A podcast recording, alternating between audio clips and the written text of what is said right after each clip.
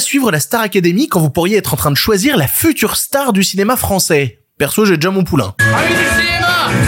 Allez du cinéma, à tous et toutes et surtout à ceux et celles qui ne sont pas d'accord aujourd'hui dans le pire podcast cinéma. La campagne des Césars débute et avec elle les révélations, moment où l'on regarde les petits jeunes du cinéma français en se demandant mais qui sera notre future idole? À côté de ça, la grève continue mais cette fois-ci en France, les techniciens de l'audiovisuel sont en grève. Pourquoi donc? Je vous explique tout en détail. Dans la version audio, un festival pour voir du cinéma de genre en France, ça ne se refuse pas et dans la version YouTube, les trailers sympas qu'il ne fallait pas rater cette semaine. Il y aura aussi la question du public et un auditeur qui viendra nous parler de sa plus grosse frousse de l'année. Et voilà, c'est le pire podcast cinéma, le dernier de la semaine, avec vous. Eh bien, ça ne va pas être dans la poche. Avant de commencer, merci aux gens qui regardent cette émission sur YouTube ou qui la suivent en podcast, quel que soit le choix que vous faites dans la plateforme que vous choisissez. Je le dis avec vraiment, j'ai bien segmenté chacune des consonnes de ma phrase, c'était très bien. Bref, quelque choix, quelque choix, et voilà, et maintenant j'y arrive plus. Quel que soit le choix que vous faites, vous aurez du contenu exclusif, donc n'hésitez pas à vous abonner à la version podcast ou à vous abonner à la version YouTube. Cliquez sur le bouton s'abonner, s'abonner avec la cloche, parce que ça vous permet de recevoir l'épisode dès qu'il sort. Le pire podcast cinéma, c'est tous les lundis, mercredis et vendredis à 7h du matin, et on commence tout de suite avec les sujets du jour. Respect et robustesse, Caius C+. Alors, les nouvelles sont bonnes? Ah, ils sont pas de la dernière marée, les nouvelles. Moi, je veux du féroce actualité. Qui sera la nouvelle star du cinéma français? Une question que se pose chaque année l'Académie des Césars au moment où il s'agit de remettre le prix tant convoité du meilleur espoir du cinéma français. Et Dieu sait que sont nombreux et nombreuses ceux et celles qui ont déjà reçu le prix du meilleur espoir et qui sont devenus ensuite des méga stars ultra connus. C'est pas corrélé, hein, particulièrement, c'est juste parfois que le cinéma français a un peu de pif. Du côté des femmes, par exemple, ont déjà été récompensées de meilleur espoir féminin dans leur jeunesse, Sophie Marceau, Charlotte Gainsbourg, Valéria Brunité Deschi, Sandrine Kiberlin, Audrey Tautou, Cécile de France, Mélanie Laurent, Leila Bekti, Adèle Exarchopoulos ou Louane. Ouais, alors euh, Louane, c'est le cas un peu particulier à l'intérieur. Ça a été révélé il y a quelques années dans le monde qu'en fait c'était Alain Terzian, le président de l'Académie des Césars à cette époque-là, qui a usé de son réseau pour que Louane soit nommée au César. Et ensuite, elle a reçu le prix d'interprète, enfin le prix de meilleur espoir. Mais qu'est-ce qu'elle en a fait après? Bref, voilà. Pas dingue, pas dingue cette histoire, pas dingue. Et du côté des mecs, ont été récompensés dans leur jeunesse de meilleur espoir masculin, Yvan Attal, Mathieu Kassovitz, Mathieu Amalric, Jean-Paul Rouve, Gaspard Huliel, Louis Garel, Tahar Rahim, Neil Schneider ou Dylan Robert, qui lui est parti en prison juste après. Voilà. Euh, oh, que des histoires pas dingues aujourd'hui. Mais avant de monter sur scène au César, recevoir un joli trophée pour caler des bouquins et remercier papa et maman qui ont toujours cru en moi, eh ben, il faut passer par l'étape des révélations. Les révélations, c'est une étape intermédiaire qui a été créée en 2007 et qui permet de faciliter la sélection des gens qui vont se retrouver nommés dans la catégorie meilleur espoir féminin ou meilleur espoir masculin. Il y a un comité composé de directeurs de casting qui vont faire une liste de jeunes qui ont marqué le cinéma français, environ 15 mecs et 15 meufs. Et ensuite, pour les vraies nominations au César, on réduit cette liste de 30 personnes à 10 personnes, 5 filles et 5 mecs. Ouais, il y a 20 personnes qui passent à la trappe entre temps. Mais même si tu finis pas dans les nommés à la fin, cette sélection est quand même importante parce qu'elle permet de faire un véritable coup de projecteur sur ta carrière. Il y a une soirée dédiée où tu ramènes un parrain du cinéma français, on fait un album photo avec ta tête dedans, il y a un clip qui est réalisé par quelqu'un de prestigieux avec une grosse marque pour essayer de mettre en avant justement ces jeunes. Même si t'es pas sélectionné, au final, ça te sert. Et puis surtout, ça permet de créer un spectre large du cinéma français pour les gens qui vont ensuite sélectionner les nommés, pour essayer de sortir justement d'un délire récurrent quand on parle de l'industrie cinématographique française, qui est euh, les fils d'eux et les filles d'eux. Voilà, essayer de voir un peu plus large que ça. Je sais que ça a l'air d'être une balle gratuite dit comme ça, mais non, ça permet vraiment d'avoir un éventail plus large que juste se dire, bah naturellement, je vais aller chercher le fils de machin ou la fille de machin. Et pour info, cette sélection, elle est faite totalement à titre indicatif. C'est-à-dire les gens de l'académie qui vont ensuite définir les nommés, ils sont pas obligés d'aller piocher à l'intérieur des 30 personnes en question. Même si, bah, c'est ce qu'ils font, en fait. C'est-à-dire que depuis la création des révélations, ils vont toujours piocher dans la liste les noms des gens qui vont être nommés à meilleur espoir. Il y a eu une exception en 2021, Fatia Youssouf, qui était pas euh, dans les révélations et qui s'est retrouvée nommée au César de meilleur espoir féminin. Et elle a gagné. Voilà, elle a bien baisé le système. Bravo, bravo à elle. Et pourquoi est-ce qu'on en parle? Pourquoi cette intro extrêmement longue pour donner du contexte? Eh bien parce que viennent de sortir les révélations des Césars 2024. Et Dieu sait qu'il y a du beau monde. Il faut absolument qu'on en parle. Je suis déjà prêt à faire des pronos sur qui va gagner à la fin. Vous allez voir. Mais je suis déjà chaud dans mes pronos. Commençons par les filles. Il y en a 16. Quels sont les noms qui surnagent à l'intérieur? Vous savez quoi? Je vais vous citer les 16 parce que je veux, je veux pas en laisser de côté et ensuite je reviendrai sur les noms sur lesquels j'ai des choses à dire. Donc c'est qui les 16 révélations féminines? Suzy Bemba dans Le Retour, Céleste Brunkel dans La fille de son père, Stéphane Caillard dans Flo, Clara Couturé dans Dirty Difficult Dangerous, Sonia Faidi dans Avant que les flammes ne s'éteignent, Kim Michelin dans Le Consentement, Héloïse Janjot dans Sage-Femme, Suzanne Joannet dans La Voix Royale, Kadjia Kouyaté dans Sage-Femme, Mathilde la Muse dans Comme une louve, Rebecca Marder dans De Grandes Espérances, Garance Marié dans Marinette, Park Jimin dans Retour à Séoul, Daphné Patakia dans Sur la branche, Ella Rumpf dans Le théorème de Marguerite et Marataquin dans La Petite. Bon, vous l'aurez compris, il y a plutôt du beau monde dans cette liste et alors j'ai pas vu tous les films de la liste, je vais être tout à fait honnête avec vous. Du coup, il y a des noms sur lesquels je peux pas particulièrement me positionner. Euh, je vais pas juger Suzy Bemba par exemple parce que j'ai pas vu euh, le retour de Catherine Corsini et idem par exemple, je vais pas euh, juger euh, Céleste Brunkel parce que le film dans lequel elle joue, bah il est même pas encore sorti en France. C'est un film qui sort fin décembre, donc normalement il y a pas grand monde qui l'a vu. Mais je vois bien par exemple Stéphane Caillard dans Flo, euh, Flo qui était le biopic sur euh, Florence Artaud, euh, être nommé à la fin au César parce que la catégorie biopic dans le cinéma en général, c'est une catégorie plutôt porteuse quand il s'agit des cérémonies de remise de prix. De même, je pense que Kim Michelin aussi sera sélectionné et ce pour euh, deux raisons. La première, c'est parce que le film Le Consentement, bah c'est pas un film simple, c'est pas un sujet simple et prendre ce genre de rôle à bras le corps, c'est vraiment compliqué et on sait tout le buzz qu'il y a eu autour du film qui a permis de refaire des entrées. Je serais très étonné si Kim Michelin était pas nommé. Et ensuite parce que c'est une fille d'eux. Bah oui, je suis désolé, et dit comme ça, ça a l'air super méchant, mais c'est la méta en fait. Regardez les stats, hein, ça fonctionne littéralement comme ça. hein. Je pense que Suzanne Joannet pour la voix royale, elle aussi sera sélectionnée. Alors, elle avait déjà été mise en avant dans les révélations en 2022 pour le long métrage Les choses humaines, et elle avait même pas passé l'étape des révélations pour aller dans les nommés, ce qui était vraiment dommage parce qu'elle est incroyable dans les choses humaines. Je pense que oui, vu qu'elle a déjà été dans les révélations avant, elle va pouvoir monter d'un rang et passer dans les nommés. Ce qui permet d'ailleurs euh, d'amener cette question d'une nouvelle règle, c'est attendez, on peut être deux fois révélation du cinéma français? Oui. Deux fois maximum. C'est une règle qui a été mise en place en 2013. Disons que ça permet de donner une seconde chance à ceux et celles qui ont été dans les révélations et ont pas été nommés ensuite au César. Ça permet d'obtenir, euh, voilà, une deuxième tentative. C'est notamment le cas dans la liste aussi de Daphné Patakia, voilà, qui avait déjà été euh, nommée dans les révélations en 2018 pour le film Jam et qui entre temps a fait des petits trucs, genre euh, Benedetta par exemple, ou euh, Les Cinq Diables aussi, elle était super dedans. Bah là, elle est renommée dans les révélations, ça peut lui assurer une place dans le roster final. Et pareil dans la de 2023, euh, il y en a une autre qui était elle aussi en 2018, c'est Garance Marié. Garance Marié, à l'époque, elle y était en 2018 pour le film Grave et elle avait même été nommée au César pour ce qu'elle avait fait dans Grave et elle avait perdu contre Camélia Jordana pour le film Le Brio. Voilà. Est-ce que j'ai vraiment besoin d'ajouter quoi que ce soit? Bref, c'est la deuxième fois que celles-là sont sélectionnées, donc il y a peut-être moyen que ça passe à l'étape nommée derrière. Notamment Garance Mariée, ce serait bizarre qu'elle ait été nommée à une époque, là, qu'elle le soit pas, il y a quelque chose, on fait pas de retour en arrière, en fait, c'est un peu bizarre. Le problème, c'est que dans la liste, ça m'en fait déjà 5, alors qu'il reste dans la liste, par exemple, Rebecca Marder. Et Rebecca Marder, elle était aussi dans la liste des révélations l'année dernière, et elle avait pas été nommée au final.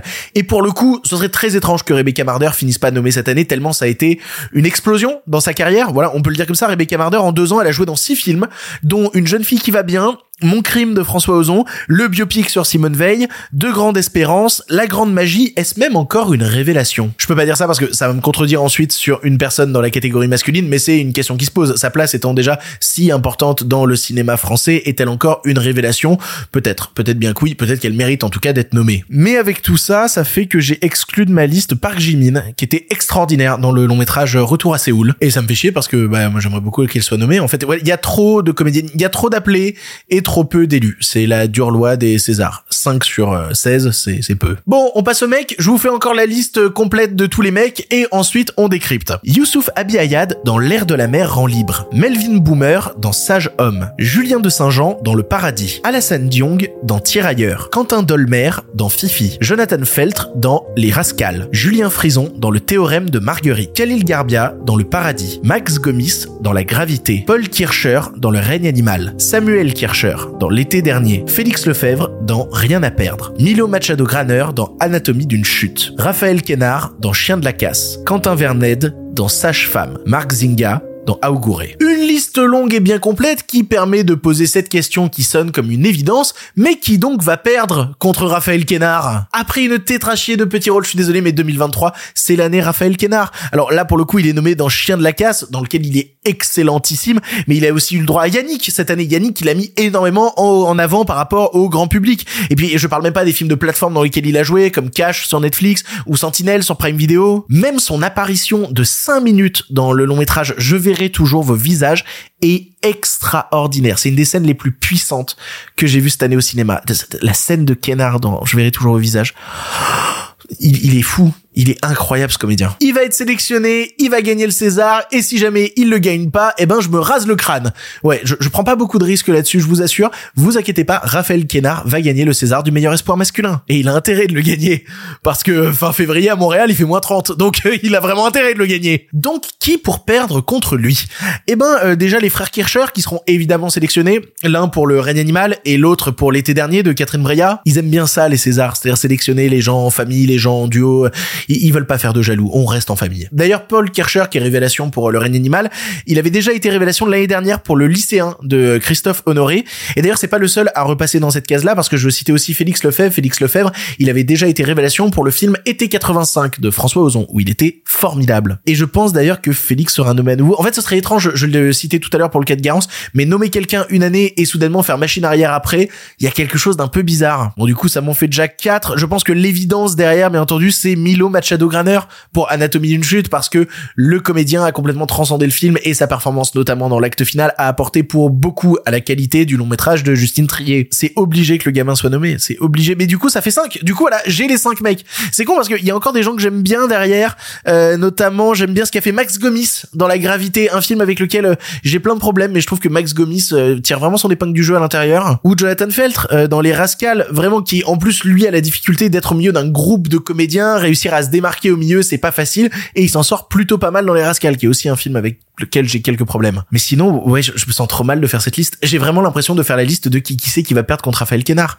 Je, je serais très étonné. Euh, ou alors, vraiment, je pense qu'il peut être battu que par deux personnes dans cette liste que je vais nommer maintenant. Milo pour Anatomie d'une chute, Paul Kircher pour Le règne animal. Mais je pense vraiment que ce sera Raphaël Kénard qui l'aura. Je croise les doigts, vu les conneries que j'ai pu dire avant. Ou sinon, je repasserai dans le montage YouTube, je couperai juste ce passage-là. Je dirai non, il a jamais existé, c'est pas vrai. Putain, si c'est Paul Kircher qui gagne à la fin, je vais tomber de haut. Je vais tomber de très très haut. Qui sera donc la future star du cinéma français Eh ben, on le saura déjà quand on aura les nommés à la fin du mois de janvier et quand se tiendront les Césars à la fin du mois de février. Affaire à suivre donc. Connaissez-vous la grève? Oui, la grève est toujours là, mais comme les burgers ou l'économie libérale, ça ne se passe pas toujours sur le continent américain. Non, ça peut aussi arriver en France. Ces 15 et 16 novembre, c'est l'audiovisuel français qui s'est mis en grève. Car oui, on en parle très régulièrement quand c'est des Américains, mais il s'agit aussi de mettre un coup de projecteur là-dessus quand ça se passe sur le territoire français. Oui, on est vachement ému quand c'est des grandes stars et que ça se passe à 5000 km, mais visiblement on fait beaucoup moins d'articles à ce sujet quand ça se passe littéralement chez nous et que ce sont nos intermittents, nos techniciens qui réclament un peu plus dans leur assiette. Forcément, c'est pas américain, c'est un peu moins exotique. D'après le compte Twitter de la SPIAC CGT, plus de 54 équipes de tournage et de post-production ont déjà voté pour des grèves et des débrayages. Et ça comporte à la fois des émissions de télé type Vendredi tout est permis ou euh, Enquête exclusive, mais aussi des séries, des téléfilms qui sont pour l'heure tous arrêtés. La demande est simple et même plutôt radicale, c'était littéralement marqué sur tout leur bandeau en manif plus 20%, sinon rien sur vos écrans. Je cite un article du Parisien que je vous ai mis en description qui est plutôt assez complet sur le sujet, euh, qui rappelle plusieurs choses. Déjà, on parle de techniciens, mais les techniciens, c'est plusieurs corps de métier. Ça va du directeur photo au coiffeur, ça va de, je sais pas, du chef déco aux gens qui s'occupent des habits, c'est extrêmement large. Et d'après Dominique Robert, qui est au syndicat national des techniciens et travailleurs de la production cinématographique et de la télévision, trouvez des acronymes. C'est gigalon, trouvez des acronymes. Il a déclaré qu'il n'y a pas eu de mouvement de cette ampleur depuis 19 1999. Et c'est vrai. Mais alors pourquoi un tel mouvement si soudain et si fort? Je vais directement vous citer ici l'Association française des assistants réalisateurs de fiction. Encore une fois, c'est très long, des acronymes, je vous en supplie. et ils ont plutôt bien expliqué le truc. Entre 2004 et 2022, alors que le cumul de l'inflation atteint 29,68% sur la période, les salaires ont évolué de 20,53% dans la production cinématographique et seulement de 8,3% dans la production audiovisuelle. Ce qu'il faut comprendre, et c'est un truc que j'avais déjà expliqué dans une autre émission, mais il faut quand même revenir sur ce sujet-là. Bosser au niveau technique dans la création de fiction en France, c'est un métier qui est majoritairement précaire. Tu veux choper ton intermittence, tu cours de plateau en plateau pour essayer de faire tes 507 heures et au milieu de ça, bah t'essayes surtout de bouffer. Et du coup, bah t'as moyen le temps de te poser, de réfléchir sur tes conditions et de te plaindre. On parle de périodes d'activité très courtes. En moyenne, c'est entre 3 et 6 mois par an et les minimums des conventions sont alors pour les postes les plus bas à 650 euros bruts par semaine jusqu'à 2000 euros euh, bruts par semaine pour les plus hauts placés comme euh, je sais pas les directeurs photo. Et quand t'es en bas de l'échelle, du coup, ben bah c'est pas assez pour vivre en fait pour toute l'année. Sauf que bon, bah se plaindre en France, surtout quand tu fais partie de ce corps de métier, c'est risquer de perdre ton boulot. Enfin perdre ton boulot non, parce que les CDI sont extrêmement rares. Euh, c'est plutôt ne pas être rappelé. L'Union nationale de défense des intermittents de l'audiovisuel l'explique. Je cite leur déclaration. Pour mener des actions pareilles, il faut que plusieurs conditions soient réunies. Beaucoup de gens ont la trouille. On ne travaille pas en CDI. Personne ne nous reprochera d'avoir débrayé, mais personne ne nous rappellera pour travailler. Le technicien qui fait grève tout seul se tire une balle dans le pied. Parce que oui, dans le cas de la grève aux États-Unis, j'ai pas arrêté de vous rappeler à quel point ça avait été un truc fédérateur, à quel point les syndicats avaient un énorme poids qui permettait d'arrêter la production et que tout le monde les soutenait, que les plus grands soutenaient les plus petits. Il y avait un truc d'ensemble qui se créait. Là ici, ben, ben pas trop, non. Il y a pas les mêmes pressions. C'est-à-dire qu'il y en a qui font grève, mais il y en a d'autres qui veulent continuer à bosser et c'est ceux qui continuent à bosser qui seront appelés à la fin. Et puis même, il n'y a pas de grosse solidarité. hein. On n'a pas vu énormément de gens monter au créneau concernant ce sujet. Les plus hauts placés s'en tapent et d'après les dernières nouvelles, les propositions n'ont pas été entendues et le mouvement n'a reçu comme réponse que du négatif. Ils ont pas de levier pour appuyer fermement leur mouvement, si ce n'est une forme de pression populaire dont j'essaye de me faire la voix aujourd'hui à mon tout petit niveau. Quelle est la suite du coup? Ben on sait pas encore. C'est-à-dire qu'en fait, le moment où j'enregistre cette émission, on est le 16 novembre, et c'est le jour où doit se tenir une assemblée générale pour définir la suite du mouvement. Mais si rien n'est obtenu, ben, le mouvement sera probablement reconduit. Bah oui, tu peux pas lancer le plus gros mouvement de contestation depuis 1999 et l'arrêter au bout de deux jours parce qu'on t'a dit non, t'auras rien. Faut que la lutte dure. Et le problème, c'est peut-elle durer dans les conditions euh, salariales que possèdent les gens? Faut que ça remonte jusqu'au pouvoir public, faut, faut faire beaucoup de bruit à ce sujet. Le truc, c'est que l'actualité politique est extrêmement chargée. Comment se faire entendre au milieu de cette Tout est compliqué. Affaire à suivre aussi. Et si tu entends ça, c'est que tu écoutes la version audio de l'émission. En effet, si tu regardes la version vidéo, on est en train de parler des trailers qu'il ne fallait pas rater cette semaine. Mais nous, de notre côté, on va parler festival de cinéma de genre, festival fantastique. Parce que oui, je vous parle souvent de festival et c'est encore plus important pour moi de vous parler de festival de cinéma de genre quand il y en a un qui passe près de chez vous. Et ben, en France vont se tenir dans les prochaines semaines le Paris International Fantastic Film Festival. C'est sa douzième édition du PIF et il y a pas mal de trucs intéressants à aller voir. Voilà une petite liste que je vous conseille. Dans la compétition, tout d'abord, il faut absolument que vous alliez voir le film qui s'appelle En boucle. Alors, En boucle, son nom international, c'est River. C'est le nouveau film qui est réalisé par euh, Junta Yamaguchi, qui est le réalisateur d'un petit film qui a fait quand même pas mal de bruit chez les fans de cinéma genre, qui s'appelle Beyond the Infinite Two Minutes. Et euh, bon, j'ai vu à Fantasia River et c'est génial. Voilà, c'est vraiment génial. Parce que le concept est complètement fou. C'est des gens qui se retrouvent bloqués dans une boucle de deux minutes et qui essayent de communiquer, d'avancer, de trouver des solutions. C'est un petit peu compliqué. Le récit évolue et les personnages aussi à l'intérieur. En fait, c'est la version aboutie de ce qu'il avait fait dans Beyond the Infinite Two Minutes qui était plus un gadget à l'époque. Là, il arrive à développer vraiment de l'émotion. Et surtout, ça me permet de voir sur leur site internet qu'il y a un distributeur français qui va prendre le film Art House Film. C'est la meilleure nouvelle. Allez voir en boucle. Une autre valeur sûre de la compétition, c'est Late Night with the Devil. Alors, là aussi, il a fait fort impression euh, au Festival Fantasia où j'étais. C'est un film où la tête d'affiche, c'est euh, David Dastmalkian, que vous avez sûrement déjà vu dans plein d'autres rôles. Il était, je sais pas, Polka Dot Man dans euh, Suicide Squad, il était dans Dune, il était dans Prisoners, il a toujours des petits rôles et quand il débarque, tu sais qu'il va jouer un fourbe un peu bizarre, c'est une des meilleures gueules du cinéma américain actuel. Et tout le film, c'est une émission de télé qui veut péter les audiences et qui, le soir d'Halloween, va rapidement partir en vrille en plein direct pour obtenir ses objectifs. Ça conjugue en fait à la fois documentaire et fun footage, c'est à pas rater si vous voulez le voir, s'appelle Late Night with the Devil. Il y a pas mal d'étrangetés en compétition que je vous encourage à aller voir, il y a Moon Garden euh, qui, a, qui a un univers visuel dingue et qui est déjà passé à l'étrange, peut-être que vous l'avez vu là-bas. Il y a Vampire Humaniste cherche suicidaire consentant qui a fait fort impression au Québec. Ou sinon, il y a Vermine, le film d'horreur français qui sortira à la fin d'année et qui est rempli d'araignées. Après, je vous encourage ardemment à partir du côté du hors compétition parce qu'il y a que des petites perles là-bas.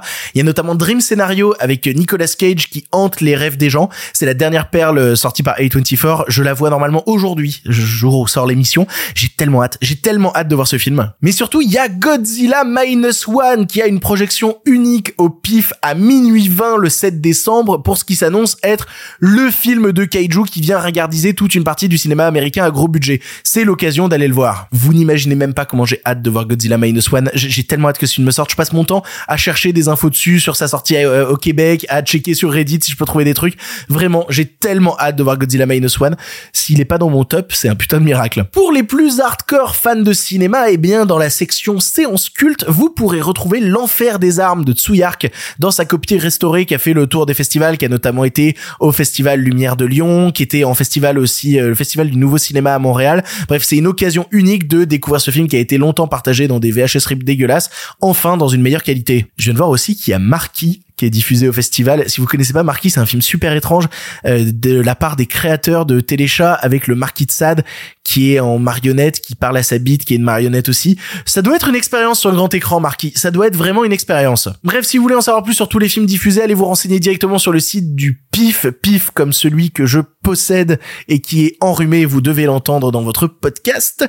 Bref, voyez des films, voyez des films de genre et autant dire que ce festival en est plutôt une bonne occasion de les voir dans la meilleure qualité possible sur grand écran. enfants. Les nouvelles n'étaient pas très fraîches, en effet. Il est l'heure de la question du public. Vous le savez, à chaque émission, je poste une story sur Instagram. Suivez-moi sur Instagram où je vous dis, hey, vous avez une question sur l'actualité du cinéma, n'hésitez pas à la poser. Et vous pouvez la poser. Et vous pouvez passer dans l'émission. Alors suivez-moi sur Insta. Qu'est-ce que vous attendez? Et aujourd'hui, la question vient de Antoine Bobby qui demande pourquoi c'est autorisé de diffuser un film en accéléré sur TF1? Entre parenthèses, Harry Potter.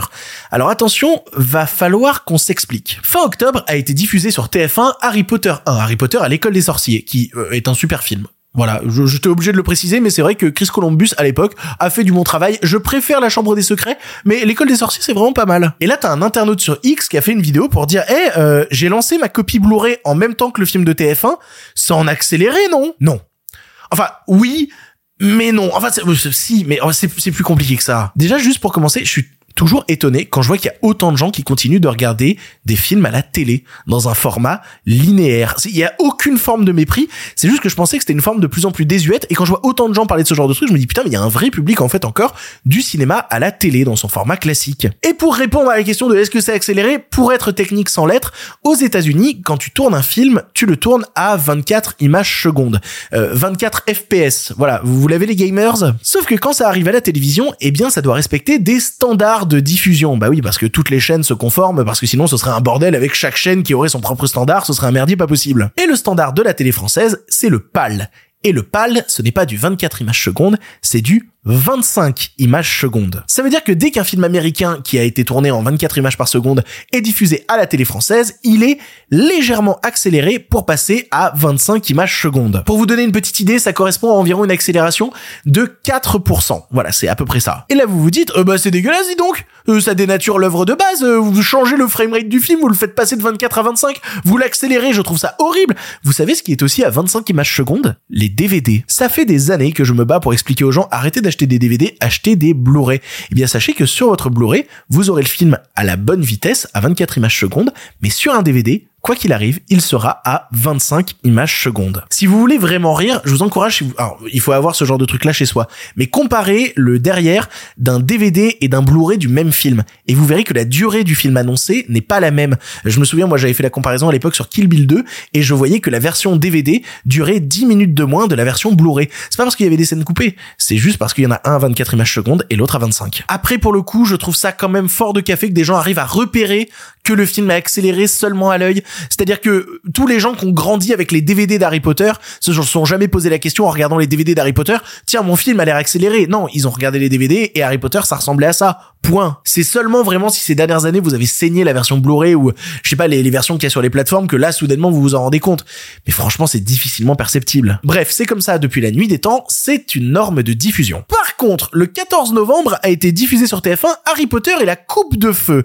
Et là, on a vu fleurir sur les réseaux des messages pour dire que le film était accéléré. Mais accéléré pas juste question normes télévisuelles. Bon, je sais pas du tout si les gens en faisaient des turbo caisses. Je, suis pas sûr. En fait, c'est impossible de trouver un extrait vidéo qui permettrait de montrer le truc et de me donner une justification, mais ça a posté plein de messages sur les réseaux en mode les voix sont déformées, on dirait des voix de chipmunks. Et, et- et j'arrive pas à savoir si les gens ont exagéré ou pas. Je me suis dit peut-être qu'ils ont accéléré le film parce que le film est trop long et qu'ils avaient un autre truc à diffuser après. Du coup, ils l'ont passé en vitesse x 1,5. Mais en vrai, ce serait très bizarre de leur part. Et puis surtout, il est pas vraiment plus long que le premier qui a été diffusé à une vitesse normale. Peut-être que les gens font des caisses. J'en ai aucune idée. Vous voulez avoir la réponse Quand vous trouvez qu'un film est accéléré, essayez de regarder la version DVD. Si c'est la même vitesse, ben en fait, c'est juste des normes. Si c'est plus que ça, là c'est inquiétant. Mais en vrai, arrêtez d'acheter des DVD et acheter des Blu-ray. C'est mieux que la télé en plus. Eh. Pour le cinéma, monsieur Leblanc, pour le grand écran, pas pour la petite lucarne. Allez, un film pour finir et on remballe, vous le savez, chaque fin d'émission, je vous conseille un film et vous pouvez passer dans l'émission. Et d'ailleurs, aujourd'hui, on est vendredi. Le vendredi, c'est quelqu'un qui passe dans l'émission. Comment il a fait pour passer dans l'émission? Eh ben, il a envoyé un mail à l'adresse mail lepirepodcastiné@gmail.com. Il a envoyé un audio d'environ 3 minutes. Je l'ai écouté, je me suis dit, putain, cet audio est vachement bien. Et du coup, il passe dans l'émission. D'ailleurs, j'ai reçu plein d'audios, je vous en remercie, continuez à en envoyer, hein. Je fais des tris entre ceux que je me dis, ah putain, celui-là, il pourrait passer dans l'émission, etc. Et là, en fait, j'en ai retrouvé un que j'avais oublié, qui datait du mois d'octobre, et en fait, qui aurait dû passer dans les recos d'Halloween, et, en fait, j'ai oublié de le diffuser, euh, comme un benet. Et c'est dommage, parce que c'est un audio sur un film que j'ai pas mal aimé cette année, qui est une proposition de cinéma horrifique, qui est vraiment passionnante, et je me suis dit, bah, en fait, on s'en fout que ce soit pas Halloween. On le passe quand même. Donc voilà. Il y a Léonce qui va vous parler d'un film. Bonjour tout le monde, aujourd'hui j'ai décidé de vous parler d'un film euh, que je trouve est une très bonne recommandation pour Halloween et qui de plus euh, m'attriste un peu car il est vraiment euh, assez méconnu chez nous. L'impression que personne n'en parle alors que c'est une, une très bonne surprise. Vraiment sur le YouTube ciné, surtout le YouTube ciné horreur, j'ai pas vu, enfin j'ai pas souvenir d'avoir vu des gens en parler.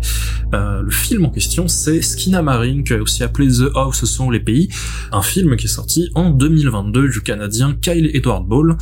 Donc c'est un film d'horreur du sous-genre analogue horror. Le sous-genre analogue horror, pour résumer rapidement, c'est dérivé du fan footage avec une esthétique euh, bah, full VHS qui va parfois beaucoup se jouer dans l'abstrait. C'est euh, quelque chose de très euh, très euh, genre né dans les années 2000 comme euh, comme sous-genre.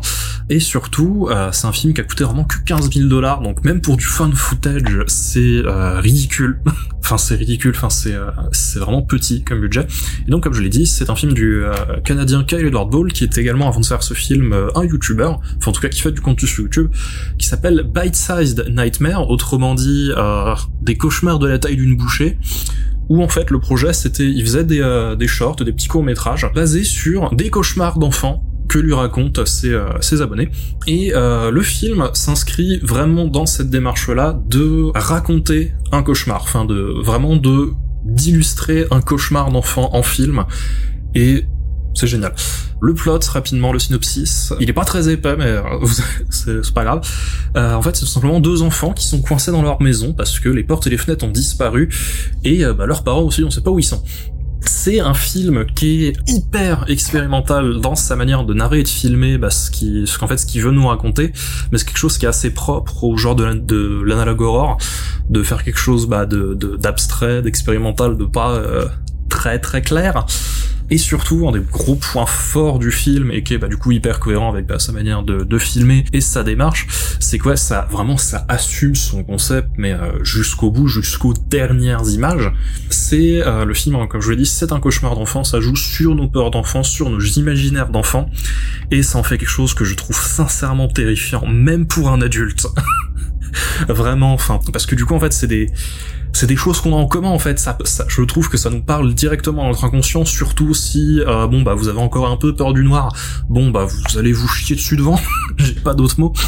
Euh, le film se permet d'avoir un deuxième sens de lecture que je vais pas divulguer parce que bah en fait c'est c'est ce qu'on pourrait appeler un film à théorie là aussi je vais y revenir. De plus c'est un film qui a un cadrage qui est euh, volontairement énigmatique, a un budget minuscule et qui malgré ça je trouve t'imprime des images dans la rétine, euh, quelque chose d'assez vénère et qui a une tension mais euh, quasiment ininterrompue. Enfin à mon avis, je trouve ce film incroyable, mais je peux comprendre que des gens n'aiment pas ce film, Euh, notamment parce que bah, son rythme il y a des gens, je pense, qui peuvent se faire chier devant, ce qui est un peu dommage, mais moi je trouve que ça participe vraiment à cette euh, cette notion d'isolement qu'il y a pendant tout le film. Mais surtout le point où je voulais venir, euh, c'est que je trouve en fait c'est un film que je recommande vraiment à ma génération, à ma génération des gens qui sont nés dans les années 2000 et après, parce qu'en fait ça fait appel à, nos codes d'horreur de notre génération. C'est un film qui s'inscrit dans vraiment plein de mouvements nés sur internet, comme les, le, bah, du coup les liminal spaces par exemple, Analog Horror comme j'ai dit précédemment, et les œuvres à théorie de manière générale. Je pense que là bon bah c'est un peu entre guillemets la mode avec euh, FNAF qui vient de sortir. Moi il m'a laissé sans voix quand je l'ai terminé et euh, je me suis rendu compte en fait que j'avais vraiment apprécié le film quand je me suis rendu compte que ça me restait en tête. tout le temps. Parce que le film est tout le temps hyper mystérieux, tout le temps hyper flippant. Donc euh, regardez Skinamarink pour Halloween, je trouve que c'est une, une très bonne frayeur à se faire entre copains.